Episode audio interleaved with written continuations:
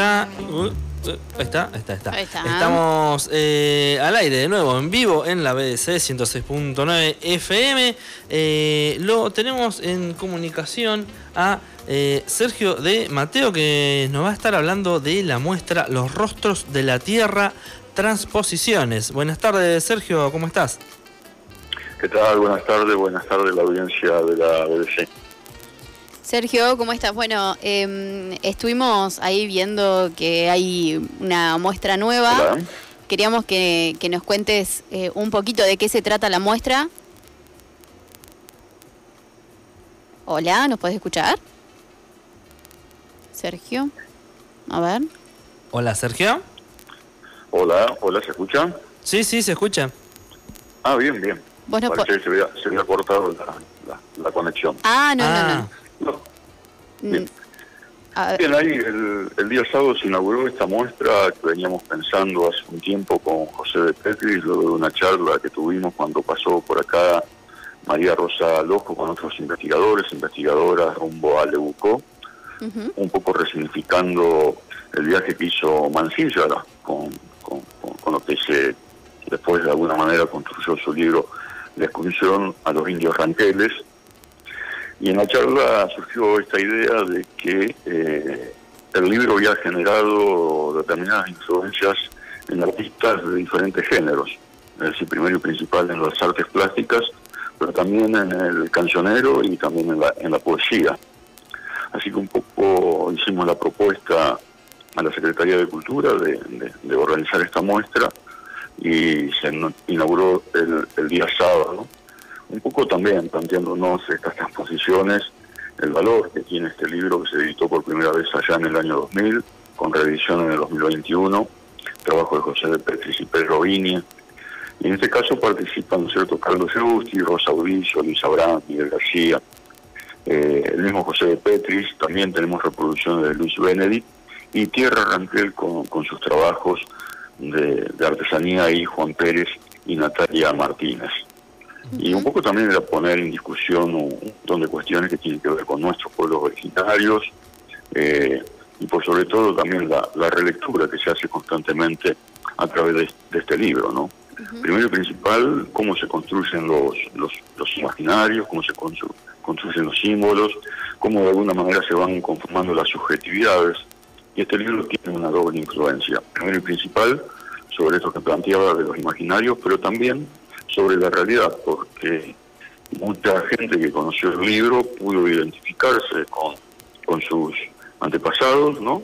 Y de alguna manera rearmar un poco su historia social, su historia cultural, su historia política, y nos parecía interesante también poder observarla desde el campo del arte y su interacción con lo social, ¿no?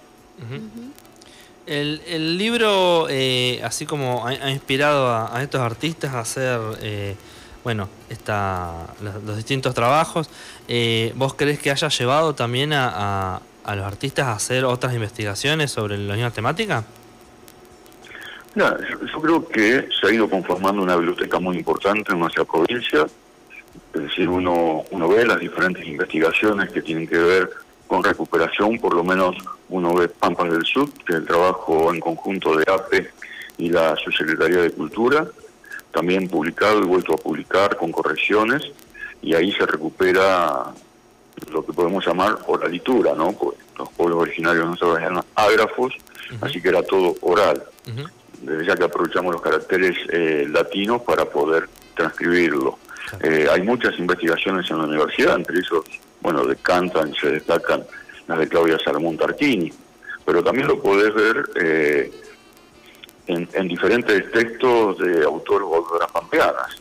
Es decir, eh, vos lees la poesía de Guillermo Erce, la de Gustavo Ortiz o la de la Morisoli y te encontrás también con un montón de materiales que tienen que ver con nuestros pueblos originarios. Por sobre todo, uno puede identificar dentro de esos textos los diferentes personajes, ¿no?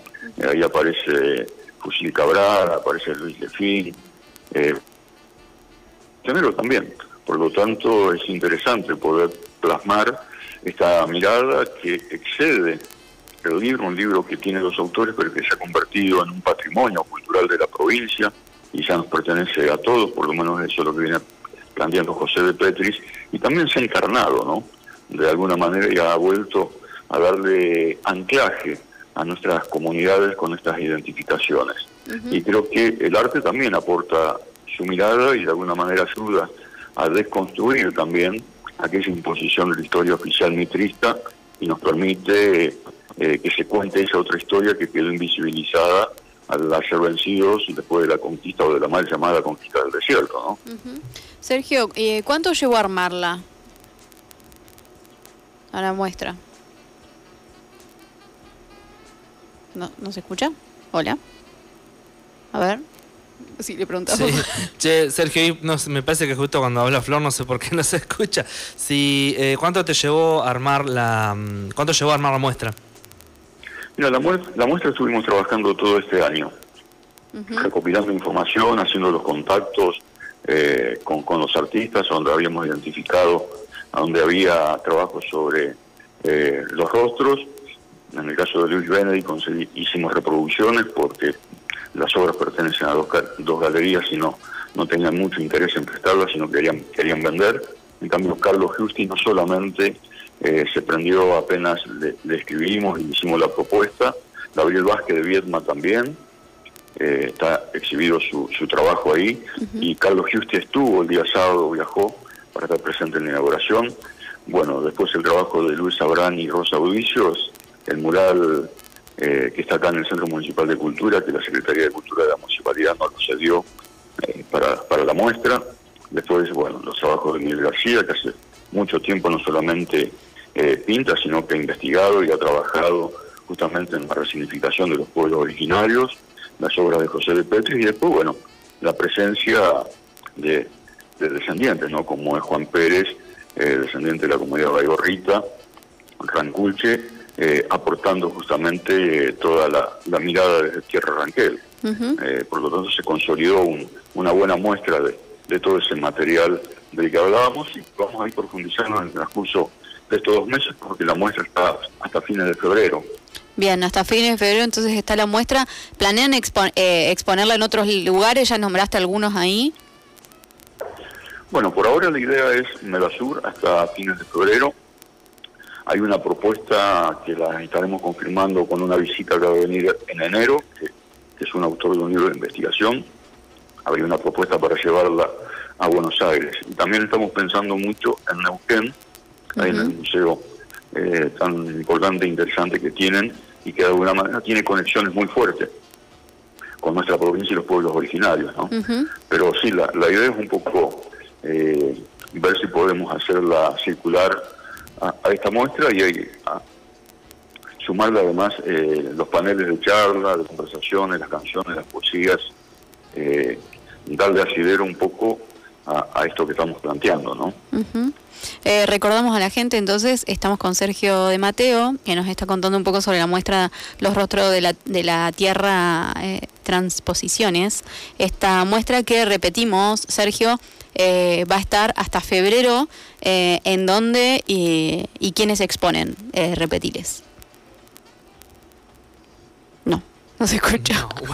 Yo les repito, hasta febrero van a estar. No, eh, pregunta, pregunta a Flor, no sé por qué. Dice Flor que... eh, no, que mm, hasta, hasta cuándo va a estar la muestra y si nos querías volver a contar quiénes eh, son los que están exponiendo. Sí, la, muestra se va a extender hasta fines de febrero. Entre medio vamos a hacer algunas actividades, unos paneles con artistas plásticos, entre ellos Carlos Justi, Rosa Audicio, Gabrán, eh, Miguel García, eh, la gente de Tierra Ranquel, tanto Juan Paro como Juan Pérez como Natalia Martínez. Y para la clausura estamos pensando eh, convocar a algunos músicos que interpreten algunas de las canciones que aluden a, a las fotografías al personaje de las fotografías, ¿no? que, están en los rostros de la Tierra. Y un poco es también consolidar esa conexión que tiene que ver con la realidad, porque existieron, son parte nuestra, están en el presente y son la proyección hacia el futuro, eh, nuestras comunidades originarias. Y por sobre todo, bueno, la construcción de los imaginarios, la construcción de las subjetividades a lo que aporta el arte y la, y la cultura. Creo que esa interacción es interesante y de alguna manera también le da asidero a la, a la riqueza de la cultura rancuche, ¿no? Así que un poco la, idea es, esta, ¿no? Bueno, buenísimo. Entonces, Sergio, eh, así que va, va, a estar ahí disponible para verse en el Medasur. Así es, así es. Ahí están el equipo de curaduría, también con Pablo Ramos a la cabeza, que ha trabajado mucho, y nosotros agradecidos que la Secretaría de Cultura, con Adriana Maggio y Dini Calderón, apenas le hicimos la propuesta, eh, un poco eh, conectó con lo que se venía haciendo en la Secretaría con las ferias de libros, la que se hizo en Telén y la que se hizo en Santa Rosa, dedicado a pueblos originarios, más el trabajo de Tierra Ranquel, que este año no hizo la muestra en el Medasur, porque hubo una propuesta de ir a la isla Martín García a resignificar y homenajear eh, justamente al pueblo rancuche que estuvo después de la conquista del desierto confinado en la isla Martín García. Así que poco, un poco esta muestra conecta todo, todo eso que se realizó en el transcurso del año, pero que tampoco pierde perspectiva con lo que sucede en la realidad, ¿no? Un poco lo, lo hablábamos el otro día, lo que sucedió en Villa Mascardi, eh, todo eso está punzando, pulsante, y más allá de que uno desde el campo del arte haga una muestra, eh, no deja de exigir ¿no? al Estado el reconocimiento de las tierras, de los derechos, eh, de la cultura y el respeto a la cultura de nuestros pueblos originarios. ¿no? Ahí va. Bueno, buenísimo. Entonces, Sergio, nos estamos viendo. Muchas gracias por la comunicación y bueno, vamos a ver si, si ayuda a que más, eh, más gente pueda ir a ver la, la muestra, ¿no? Bueno, gracias por la discusión y siempre es un gusto poder charlar y contar estas cosas que forman parte de nuestra historia y de nuestra cultura, ¿no? Bueno, buenísimo. Gracias, Sergio. Un abrazo. Dale, un abrazo grande. Ahí pasa Sergio de Mateo eh, contándonos un poco sobre la muestra Los Rostros de la Tierra Transposiciones, esta muestra que va a estar hasta febrero en el Meda Sur, así que bueno, están más que invitados todos a, pasarse por las instalaciones ahí del Meda Sur y, ver un poquito de, esta muestra. Eh, nosotros vamos a una pausita, eh, tenemos más noticias, ya volvemos con cada tanto nos rescatamos.